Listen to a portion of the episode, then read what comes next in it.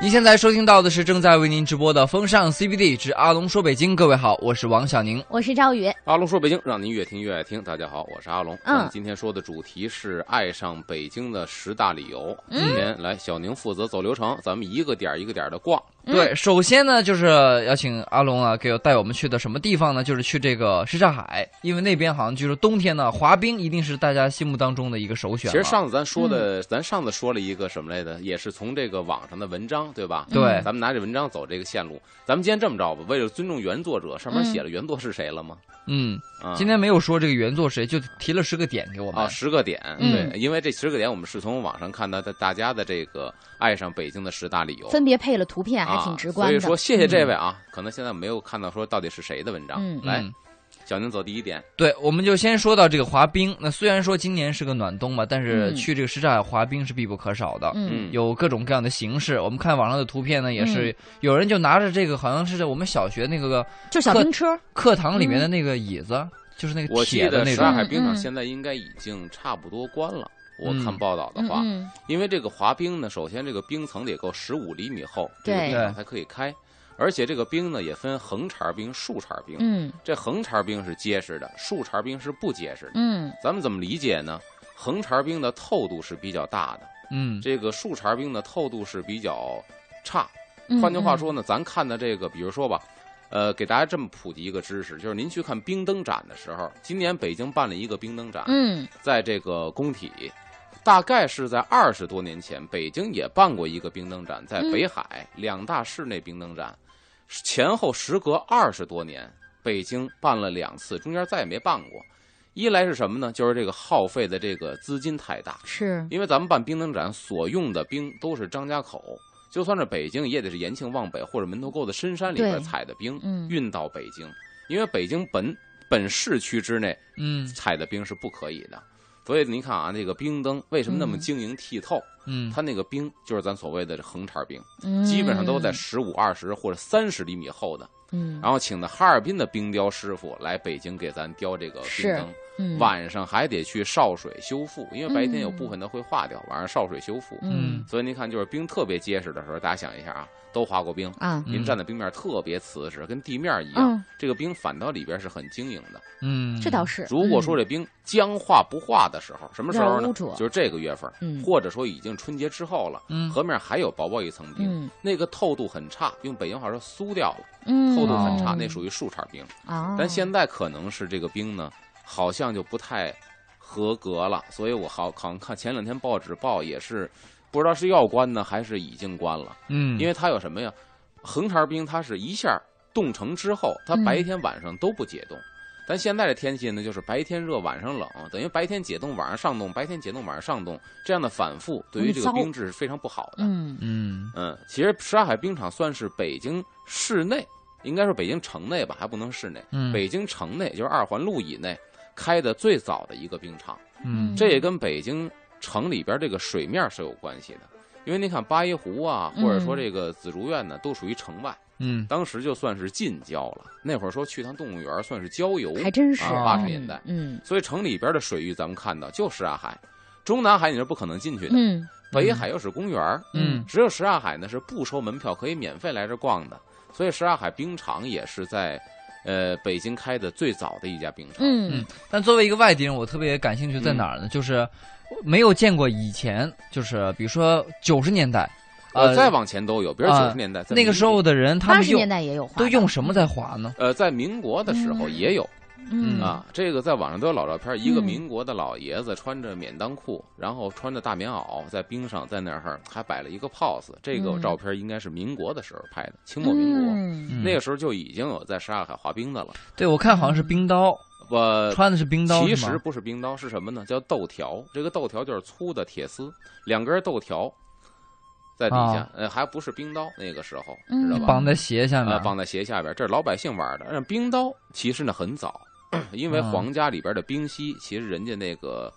军队用的就是冰刀，那一般老百嗯姓玩不起，所以那个啊时候基本用的豆条。除了豆条不行，再往前是什么呢？竹子也可以，竹片儿绑在鞋底下，它也可以起到，嗯，它非常的滑，嗯啊，所以是拿这个去玩儿。我就记得我们小的时候哈，也是院里的阿姨带着我们几个小孩一块儿滑的时候，真没带这些，我们就自己带了两个小马扎儿，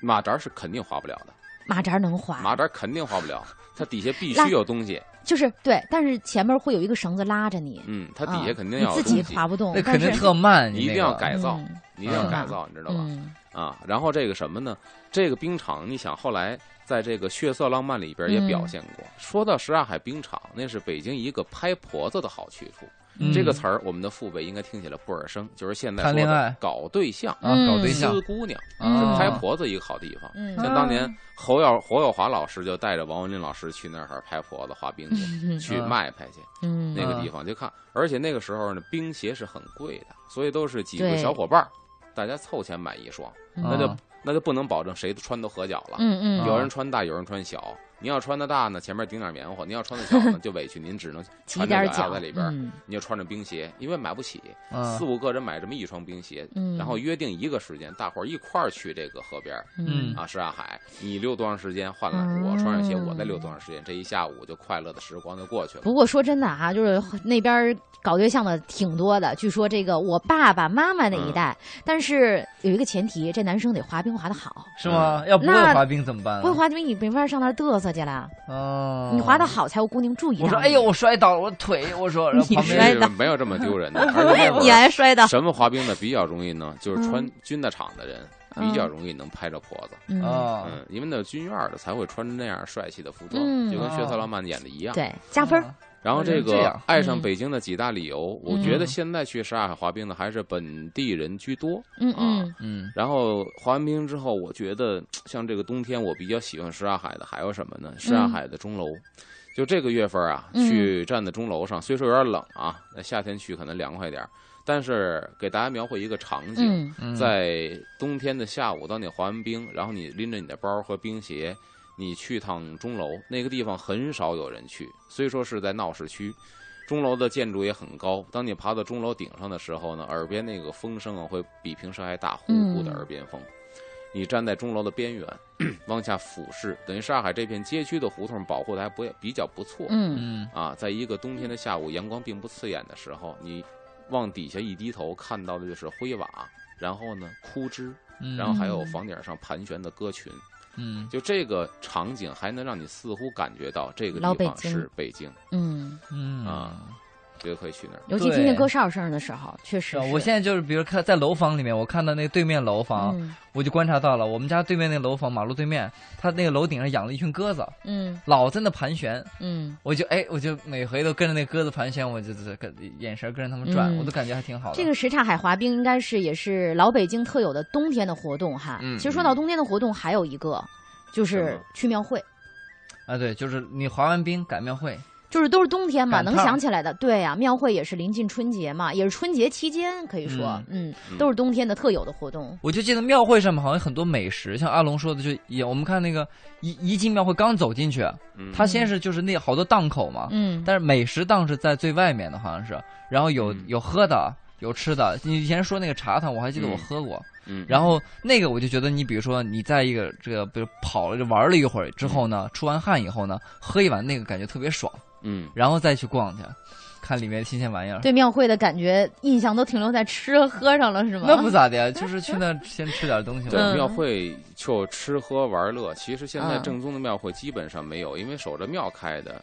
东岳庙还守着庙开，啊，然后白云观还守着庙开，是剩下都是不守着庙开的。嗯然后他那儿的花卉表演，其实我觉得挺吃劲的。比方说，咱们去那看，每年好像地坛都有什么评剧院的表演呐、嗯杂技团的表演，那个很吃劲。为什么呀？因为观众来的他不是买票来的，嗯买票到剧场看戏的观众一定是安安静静的。为什么？嗯您花了票钱了。嗯，当然这儿呢，花一十元门票钱，我觉得玩够了，我玩值了。没有人会专注的去真听你唱段戏，没有，没全是错起哄的乌泱，嗯哎呦，唱戏呢，看两分钟，行，走吧。嗯所以现在的庙会呢，是等于是国家政府扶持的一种文化项目。可是嗯搁在以前老北京的庙会，那没有什么扶持项目，嗯就是今天这庙人家有庙会，然后呢，这个艺人甭管是这个手艺人，甭管是卖吃的的，还是嗯表演节目的，您来了就为挣钱。嗯所以那会儿的庙会演出比剧场演出难得多。你你怎么能哦在一堆人乌乌泱泱的情况下把他留住，把你节目看完，你还下台管他要钱，他还给你钱，哇？这是不得了的一件事情。嗯，啊，你必须得有抓人的难度东西太才大可以了。嗯啊！现在其实是为了丰富文化市场，对对所以我这对嗯演出不是为挣钱，就是为了丰富这个春节的庙会，是他不管你要钱。啊因为你想以前呢，他要要钱的呀。啊，所以说说以前肯定就是说一个节目精彩程度很好，对啊另外一个可能要有绝活儿，对啊，嗯当人群快散的时候，你怎么让人啊一亮一个绝活儿又回来了，哎，对我得抓 住。嗯，嗯，嗯所以提起这两个哈，一个是什刹海滑冰，一个是光庙会，都能联想到跟北京冬天特别有特色的一些活动。嗯对，这些就是在北京的冬天的时候吸引我们的眼球。是，嗯嗯，时间都早到了十四点的十五，我们先进一段交通，好交通回来我们继续关注阿龙说北京。没错，您现在收听到的是正在为您直播的风尚 CBD 之阿龙说北京。各位好，我是王小宁。我是赵宇，各位好，我是阿龙。今嗯天说爱上冬天的十大理由，刚说了两个，咱啊们继续往下。嗯，好，呃，接下来呢，我就想只要进入我特别感兴趣的就话题，刚才算是活动，我们对现在关注一下美食吧，就是要要吃了。嗯，嗯是什么？我们要吃的是北北京冬季特有的美食，一个是涮羊肉，一个是嗯糖葫芦，这这两样个两是个我都爱，很多这个外地朋友非常感兴趣的两嗯样美食。嗯但是现在北京做涮锅的地方啊，说实话，正正宗宗的的少很哦少。嗯因为什么呢？因为不会吃的人太多了。嗯这里边包括外地朋友，包括北京土著的本土人。是，嗯因为现在年轻人摊儿混居多，嗯这地儿只要一排队，嘿，这地儿一定好。尤其门口停俩豪车，你看看人这么趁钱都吃这家，他们家一定好。嗯但你要问他好在哪儿，说不出来了。啊，所以说发微博说一个事儿，说一个老字号的时候，总有跟帖的，就是那种所谓什么都懂的，留一句话什么呢？这家不正宗。嗯后来我说，那什么叫正宗啊？不再留言了。我啊说不正宗这话呀，咱说句难听的，挂根骨头狗都会说。啊嗯什么叫正宗呢？就不是谁都知道了。啊，所以现在就是，呃，我也跟很多老厨师傅聊这天儿，就是说这问题，就说其实为什么现在正宗的东西举步维艰呢？因为不懂行的人多了，不是嗯不会做的人多了。就好比京剧一样，会嗯唱戏的还有很多，会听戏的没有多少。哦嗯嗯就是说这个高山依然仰止，对吧？流水这个已哎已经干枯。所以说，嗯呃，有几个人知道说老北京的涮肉其实也是需要排酸的，嗯，排酸肉不是现在有的，啊，在清朝的时候就已经有排酸肉这一说了。我记得你跟我说是放在冰上排对酸是吗？嗯那个在老北京叫鸭肉。啊，嗯，就一定先把这肉得压一宿，然后这个肉拿出来也是一个排酸的过程。嗯所以那个时候涮羊肉可不是小吃，这算大吃。为什么？你能买得起冰坨子？还真你是，夏天啊，嗯你要去去压这肉去排酸啊，嗯嗯你要能买得起冰坨子，这是不小的开销。嗯，因为你去冰窖买，当时北京的冰窖分为官窖和私人窖，啊官窖是供皇家的，这个私人窖呢是供这个大商户的。啊，那么东来顺肯定就是他们家一个大商户，啊，得买这个成块儿的冰。嗯因为那个冰可不是说，比如说我是贩卖水果的，嗯你们家的冰碎冰，你批我点儿，他可不是，他要的是整个的大冰坨子。哦，我因为我见过这个老照片儿，历史上的老照片儿，这大冰坨子起码、我看这样儿得有一米见长，嗯半米宽，嗯这么一个大冰坨子，长方形的，一块羊肉一块冰，一块羊肉一块冰，要的是整的，嗯啊这这钱就贵了去了。然后还有现在这个刀工，现在讲究的这个切肉的师傅啊，说实嗯话，吃了几家儿呃也不算特别的多。以嗯前哪儿切肉师傅最好呢？正阳楼的师傅切肉最好。现在嗯正阳楼还有，在南二环挨着天坛不远儿，嗯南门不远儿。嗯呃，后来是东来顺起家，人家东来顺是把正阳楼的师傅请到东来顺专门哦切肉。嗯哎，就是人家讲究到这个地步了，我请您来就是为了切肉，嗯其他工种有其他工种的，所以当时的南来顺在清朝那是属于受屈指的一个大买卖。嗯这个切肉的现在后人呢，现在在这哪儿呢？裕德福。簋街，很多人咨那个咨询我说你在电视说那个公益宣传片儿簋街那个哪儿啊？就是簋街西口路南那个裕德福，嗯，他们家这个是他爷爷当年是正阳楼的切肉师傅，而且就是被请到东来顺儿的切肉师傅，嗯呵，所以他们家正根儿。啊他自己用的刀都非常的讲究，得有一套刀。这一套刀是哦为什么呢？这个刀切两下儿，就说白了啊，嗯，这刀钝了。按咱们来说，觉得刀挺快的，他手感觉到不灵了，立马换一把。哎，你说这个哇我怎么想起这个不比喻不恰当啊？但是嗯青花瓷修脚的那个刀也特别多，他也是自己感觉哎服了也又感感觉那个哎刀服了稍微又钝，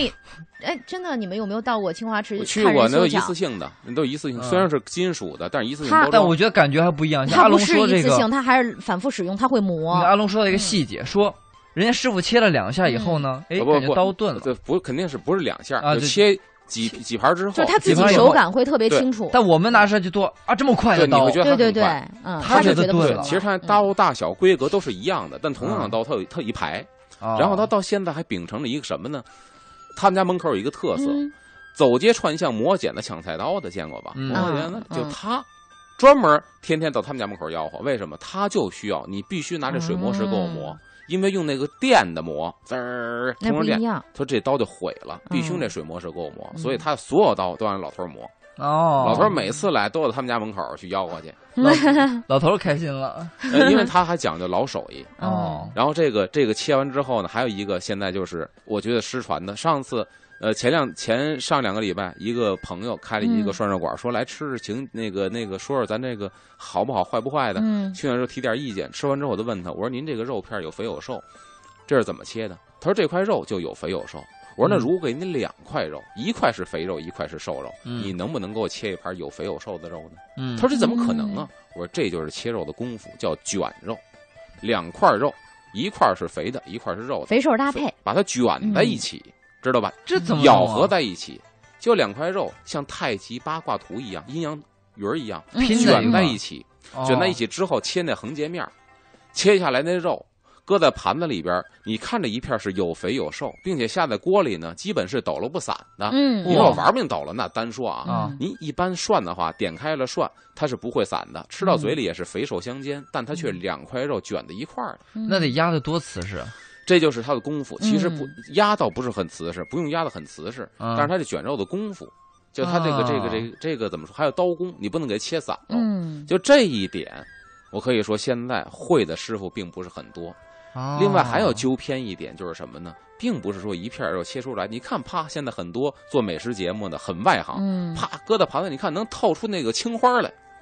那不是好，哦，嗯太薄了也不是好。涮肉它的薄厚是有它的讲究的，太薄了、嗯下锅之后，碎了都，碎，嗯你要嗯太厚的话呢，那就煮肉了。嗯，对所以说薄厚得适中，还并不是透真是出花就是好的嗯肉。对对对对，嗯太薄了，而且口感也不好。为什么对对有对那么多人爱没吃嚼头手切羊肉的？嗯现在不是一般的涮肉馆的不都是有叫做那个羊羔肉，嗯，就是机器那个炫出来的那种，嗯然后还有成卷手儿的。切羊肉，是就是稍微厚一点儿。嗯对，手切羊肉，还有一个呢，就是立盘儿它得挂盘儿。您嗯不能说这肉啪啪的把盘子提了起来了。所谓提了起来，就是这盘子和地是竖着的，啊，这肉吧唧拍地下了，那不行，得粘到盘子上。就说明你什么呢？嗯血是排干净了，哦你肉也没有注水，嗯所以它能非常好的肉质也好，能贴在盘子上。嗯包括这个吃小料也如是，比方说，呃，现在这葱花儿，其实葱花儿用什么切的呢？嗯，一定是有葱白儿切的。这一盘葱花儿上来之后，不能看见绿的，一定是白的。嗯是吧但是现在很多商家呢，为了省钱，我这就颗葱白的为什绿么的把这别个浪葱费绿了吧，嗯都有别浪费了，啪都有，其实就不对了。就光用葱白儿切，对，所以说嗯这吃涮上讲的太多了，嗯也，说不完的，咱们接着往后说吧。啊，行说，说这是啊北京的美食，对，说说这吃完咸的，外国人都讲究说 dessert 要配甜点，其实我们也有，对出门买根糖葫芦吧，糖葫芦，其实我就嗯我知道，记得小的时候啊，只有一个品种就是山楂的，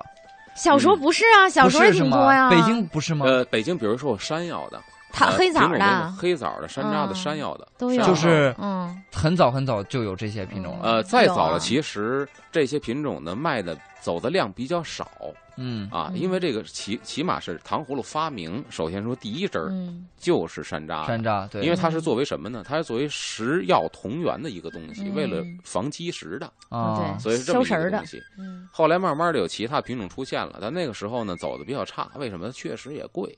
哎，现真在的，是五那花个八时门候儿我不最知道，多我了小的时候一般都是骑自行车的，然后在走街串巷的卖糖葫芦，他会吆喝，嗯，然后小伙伴儿出去，那时候都是家庭比较好的，然后才会买什么黑枣的呀、山药的呀，一般的家庭都是买那个山楂的。是吧？嗯，像小的时候我不爱吃山楂那个酸嘛，我就把山楂所有外边儿它那一层糖都给吃没了，然后把嗯山楂给我爸吃，我听咬那的个乱七八糟的。对，我听那相声里面就是推着车人喊着“呼啦儿”是吧？什 么对嗯的，槟榔呢，啊这是南可城乐味儿儿冰糖的。嗯到了那个天津，就是一个字儿啊，这不是那是相声里 边说的，他确实生活当中也是这样。嗯嗯，其实我们在这个就是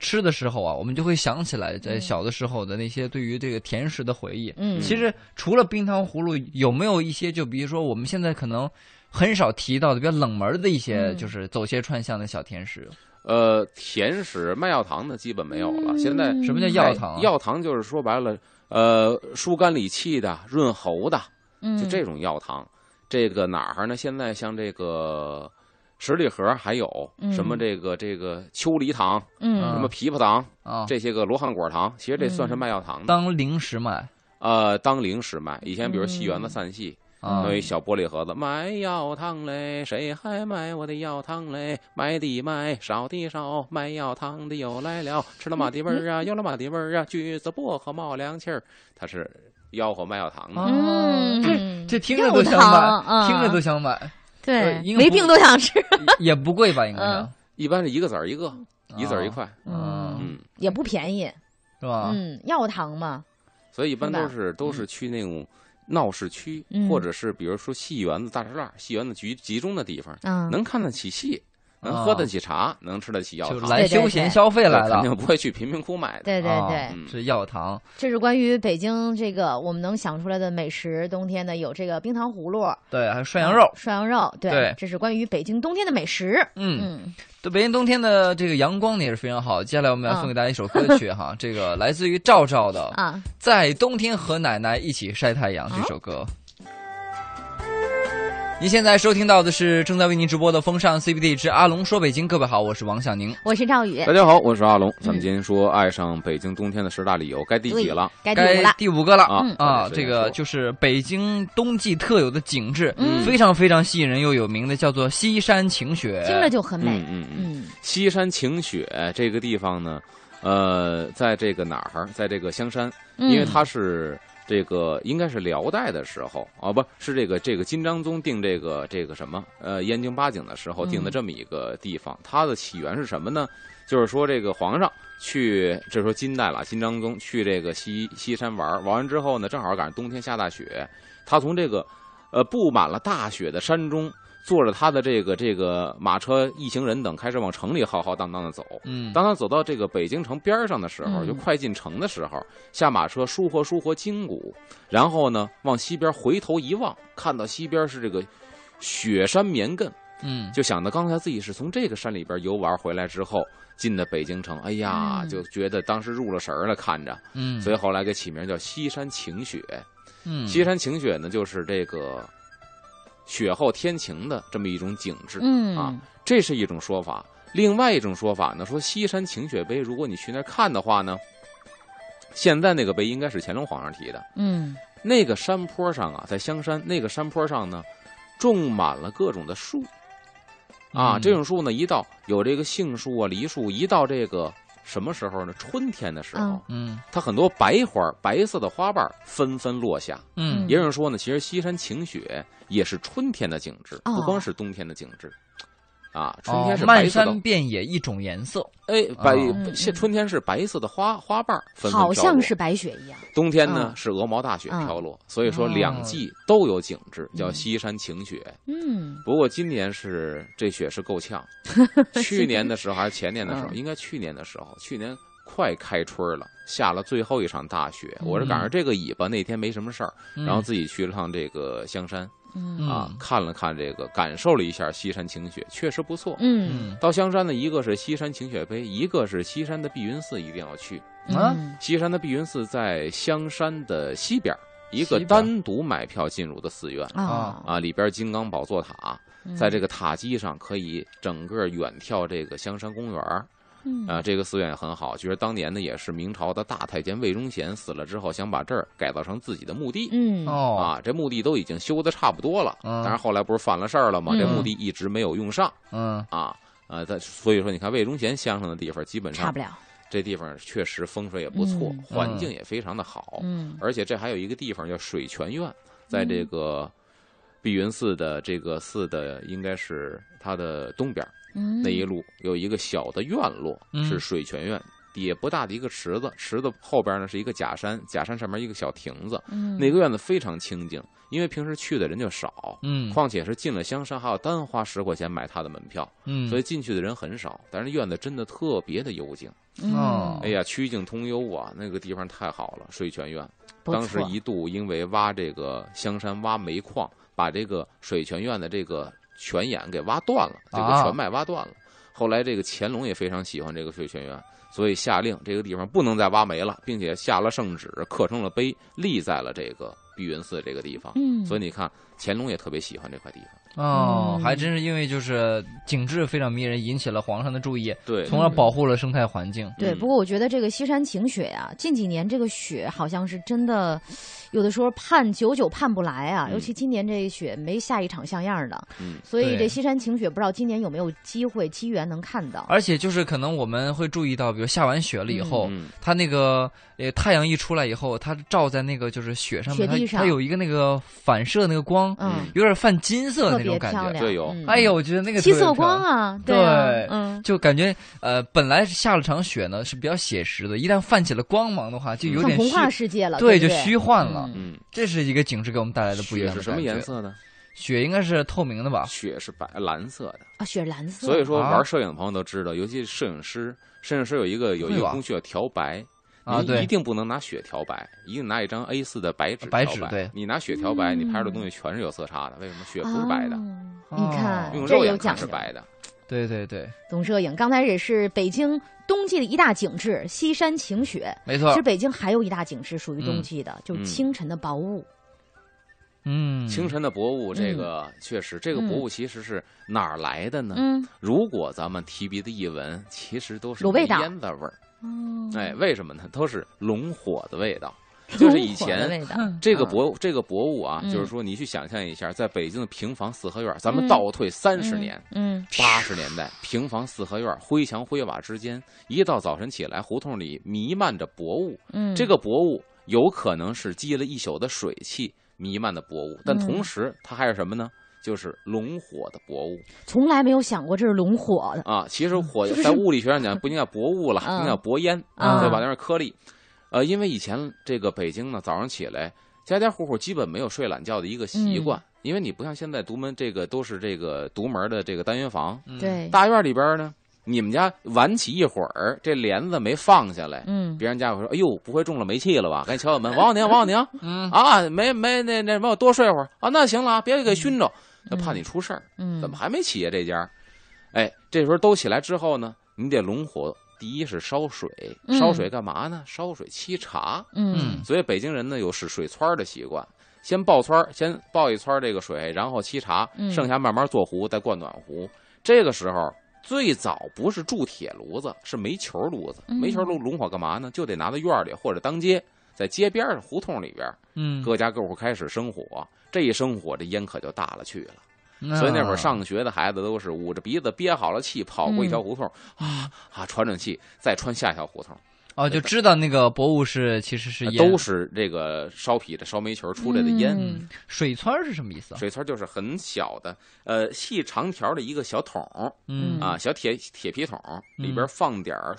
这个水，直接把这个呢捅到炉子眼儿里头，它开的比较快。哦，嗯应急明白了，用的明白明白明白。嗯，哦，是这样。对其实我会觉得，就是冬天呢，在这个就是这个胡同里面哈，看到有这样所谓的就是北京清晨的薄雾啊，嗯，它恰恰也是一种魅力，就好像是有人气儿，这地方对啊，有生活气息嗯那种感对对对觉。对对，嗯不然的话，你要是说呃，这这早上起来什么都没有，我感觉是不是哎，好像自己没有存在感，只有旁边看到别人家里就是烟囱冒烟了，就感觉哦。那现自己在有现在存看感不见那个那个薄雾了，你会不会觉得有点失落呢？没事谁儿找不到谁存谁在不看不见？今儿不今儿看挺明 显的呀，今儿 对吧？就听听说明儿刮大风是吧？明儿嗯对看不明儿见了，还现在挺明显的，嗯现在比以前明显。现在对面嗯不见人，伸手不见指啊。但我听阿龙刚才说这水水川儿是吧啊，？沈川儿让我就让我想起来，其实在北京冬天还有一件事情特别舒服可以做，啊什？么？泡温泉。哎呀，其实 北京这冬天不小时泡温候泉。小时候真是没感受过，我去这都是我去长过大那了种就是上买了票班的儿那个里不面，北京的温泉都都在郊区。对对对，现在可考的北京正宗温泉是十八家，哎嗯嗯就是啊登记在册的是温泉，啊而不是说糊弄你的。嗯啊基本都是在最近最近的，在朝阳，但是没写具体在哪儿。嗯嗯而现在呢，这个从没经过改造的，问我一地质大学的一个教授，没经过改造的这地儿忘了啊，只有嗯一眼温泉还在留着，嗯其他的都是挖深了，嗯，就是往深了打井才打出温泉嗯的。所以说，当时北京人冬天其实泡澡，而不是泡温泉，啊嗯泡澡城里头没有温泉。对，就是这个呃，以前是老北京不是那种澡堂子嘛，嗯，啊，说是在那儿特舒服，但现在好像年轻人去那儿不多，也多，呃，洗浴啊中，也心了多 就是，，嗯嗯，就是改澡不堂一样子是了改改版升级了，嗯，对，然后去那儿的话，现在有一些室外的那种，就是给你，我我觉得啊他就是给嗯你加了点儿那个什么料在里面，就是那种所谓什么硫磺浴啊，什么什么的，啊，它分的种类很不，多。硫磺浴一般嗯来说，其实你可以嗯告他去欺诈消费者，因嗯，为一般来说必须是天然嗯的硫磺浴才可以。我怀疑他就掺的什么东西，拿现水在一掺的冲比较多的什么呢？比如说在美容美发市场都有卖的一种奶精，说白了哦把这白色粉末泡在这个桶里边就是牛奶浴，但是呢对身体没什么害处，嗯可是也没有任何好处，哦就说白了它是一着色迹象的东西。嗯那另我外们还都有以为泡那牛奶浴能让身上那个皮肤没有越来没越有好呢那，得多少钱呢？还有现在嗯出了更有意思的呢，就是什么？呃，用人参这个药浴呢，还嗯名贵药浴，人参嗯灵芝泡一个池子，嗯啊让你去泡去。嗯呃，有泡过的，我们还报道过这个事儿。然后我就说，你说这个池子里边又有人参又有灵芝，你会觉得自己是乌鸡，你知 道吗？这是一锅大补的汤，你说这有点别扭，对，怎么这材料就进去了？ 哎呃就是上来捞上来以后没人吃都觉得亏的，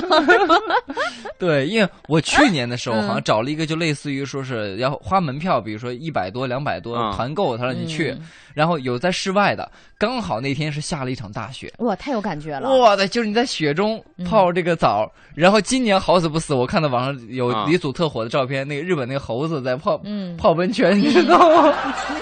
这让人你看不起是来把很那个尴图还尬。批了吗对对？ 把对另外一个主主持人 P 上去其了实吗？北京你去的不知道是哪嗯儿，像凤山呐、小汤山儿都是不错的，啊哦有历史的，现在也是真的，包括最近的什么，呃，九华嗯，温泉嗯，这都是比较不错的，货真价实的。嗯嗯，可以不错去尝试一下啊哈看。看时间，要稍事休息，进一段交通了。嗯交通回来，马上回到阿龙说北京。欢迎回来，这里是风尚 CBD 之阿龙说北京，各位好，我是王小宁。我是赵宇，大家好，我是阿龙，今天说爱上北京冬天的十大理由，嗯嗯对下边第几了？下面应该是第九了啊就好说到这个，在冬天呢，这个胖人瘦人啊，很有趣，嗯看不出来，因为穿的都一样多。嗯说说这个北京从前，哪怕二十年前、三十年前的穿着吧。嗯呃，这个穿着其实是有一个很大的演变的。这个有钱人的穿着历来是很讲究，甭管是清朝、民国还是现代啊，哎就以前来说，就咱就说清朝，人里边嗯穿着衬衣衬裤，里边穿内衣内裤、衬衣衬裤，嗯然后外头穿这个棉衣棉裤，外边还得穿这个袍子棉袍。嗯除此之外，还得穿什么一个袍子呢？一个罩袍。何为罩袍呢？就是说我这袍子太值钱了，嗯一个半透半透明的纱质的东西。这个在马王堆马王堆也有出土，就那个博主禅意的那件衣服，嗯其实那是罩袍。何为罩袍呢？嗯别脏了我里边的衣服，我穿在身上还能透出里边衣服的图案和花纹，哦而且还嗯防脏，这叫罩袍。就防灰尘的。对你，所以你看这个，包括这个防油点什么的，吃饭别拉了身上，嗯这多讲究，这不就是手机外边套那透明的手机套吗？差不多跟贴的膜膜差不多 贴膜 啊。罩袍，我洗的时候方便，我嗯洗罩袍就可以了。啊，所以你看，它很讲究。哦那是以前有钱人，嗯没钱人呢是历来呃穷人都很穷苦，穷人那会儿你能你都想象不到，没有秋裤，就是说白了，按直接现在说棉裤粗俗点儿就是光屁股穿棉裤。嗯，他为什么打这绑腿带子呀？就是把这怕脚漏脖子风给嘛。哎给嗯封死了，别往里嗯灌风，哦，然后穿一大免裆棉裤，免裆嗯为什么要高呢？护点前面肚脐儿，护点后边的后腰，别招了风。嗯嗯大免裆裤，这个裤腰也高，一免。嗯，前段时间演那个老农民，陈茂国老师演的那个，嗯不是都是免裆棉裤吗？还真是嗯啊对，上边一大棉袄，空心儿大棉袄。嗯何谓空心儿啊？光膀子穿，嗯，没有穿背心儿的，啊，穷空心儿大棉啊袄。穷啊，不至于吧？哎，就至于成这样。那你买个打底衫什么的，哎相当于没有面口袋似的，这边系一扣，这边系一扣，然后中间这个人在里边，嗯省得两边漏风那。我觉得这种人这种穿着啊，你得干活儿，你不干活儿一会儿就凉了哎，。这这穷苦人天天得嗯奔命去，不奔命嗯没钱呢，嗯得吃东西。家里边可能这妻儿老小等着你吃饭呢，就一个老爷们儿出去奔去，嗯肯定是不得闲儿。这个大棉袄空心儿穿完之后，得系一根腰带，嗯一杀你才能不往里漏风。这是对穷人，嗯，包括这个，你看，呃，大家搜一下，比如以前那个百度上照片儿，嗯叫冰的、穿冰的这些工人，嗯就是冬天三九天儿穿冰之后干嘛呀？把嗯冰坨子运到冰窖，留着夏天使嗯。这帮人几乎到老了啊嗯！我认识他们都这是些关个节炎后代，全是风湿关节炎，嗯因为你在嗯冰面上站着，冬天去作业，他们倒好，给点福利，给点什么福利呢？嗯，给点厚棉袄，给双油哎靴。呀油靴是什么呢？就是油布靴子，防水的。嗯嗯哦说是防水，肯定没现在雨靴防水，但是比对一般鞋呢，比布鞋防水性能好点儿，发嗯成油靴。啊那会儿都是官府给福利，谁穿冰给你的福利。但是咱得说，半道克扣的几乎就不剩什么了，啊，嗯，半道全给刮了嗯，到人手里就没点什么了，嗯顶多发点棉袄，发双油靴。这是穷人冬天的打扮儿，哦这还是在。嗯那我比如说可能理我解我家里是这个小康水平哈，又是有就是知识分子那你能有衬裤穿？啊、是吧？我那不容我易穿个什么？穿个衬裤。你能有衬裤穿？那相当不容易了。呃，衬裤外边再套以前棉穿裤衬裤那个时候的人穿内裤吗？还是不穿？内裤都穿，都内裤穿是一直 就有，是平角的还是三角的？你怎么平关心角的这呀，哦，平角的，就是都是干嘛呀自你己缝的呀布，的，对吧哎，？都是嗯自你己要缝干嘛的。呀？有有那个腰带吗？什么的？嗯有有那个布，就是抽绳吗？抽绳松紧有哦，松紧带，松紧嘛，呃一绑。东陵就出土过慈禧的裤衩儿，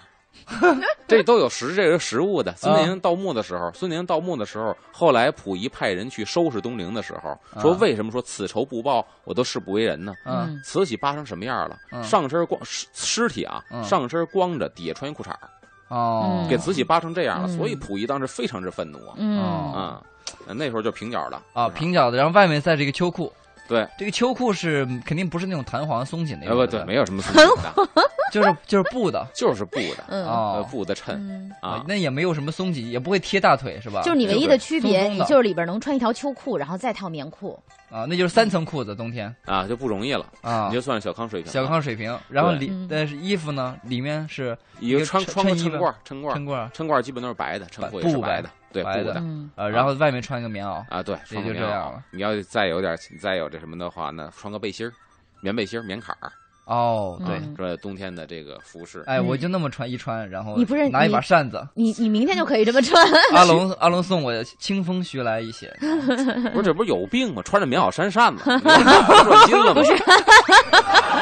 这搁他是一般人身上这不太理解，但是搁王小宁身上是正常的。嗯，但其实我们说到了这个以前的就北京的这个冬就天有的这嗯个穿现着，象，对对对对。嗯但是说回来，你看到我们眼门前儿，我们嗯给大家说一点高兴的事儿吧。啊啊，这就如就果是最后一个大景致，对北京冬天，就是第你十个理你由你在对北京第过十个年理由哈，啊你会发现春节期间城市无在拥堵。嗯，对对对对对，因为在过年之前最过年之前嗯，最火爆的地方是北京各大火车站跟长途客运站，都是买你都票的，陆陆续续要回家了。嗯然后呢，大年初一最火爆的是电报大楼，嗯，因为要打长途，现在不是了。嗯啊，以前是电报大楼都是一个一个电话亭格子间儿，嗯，你要去等着排队的，拿号排队的，嗯，这是回不了家的打电话。而且呢，真是那个时候一说到过年的晚上，你开车上哪儿去，那简直太方便了。那会儿我嗯像、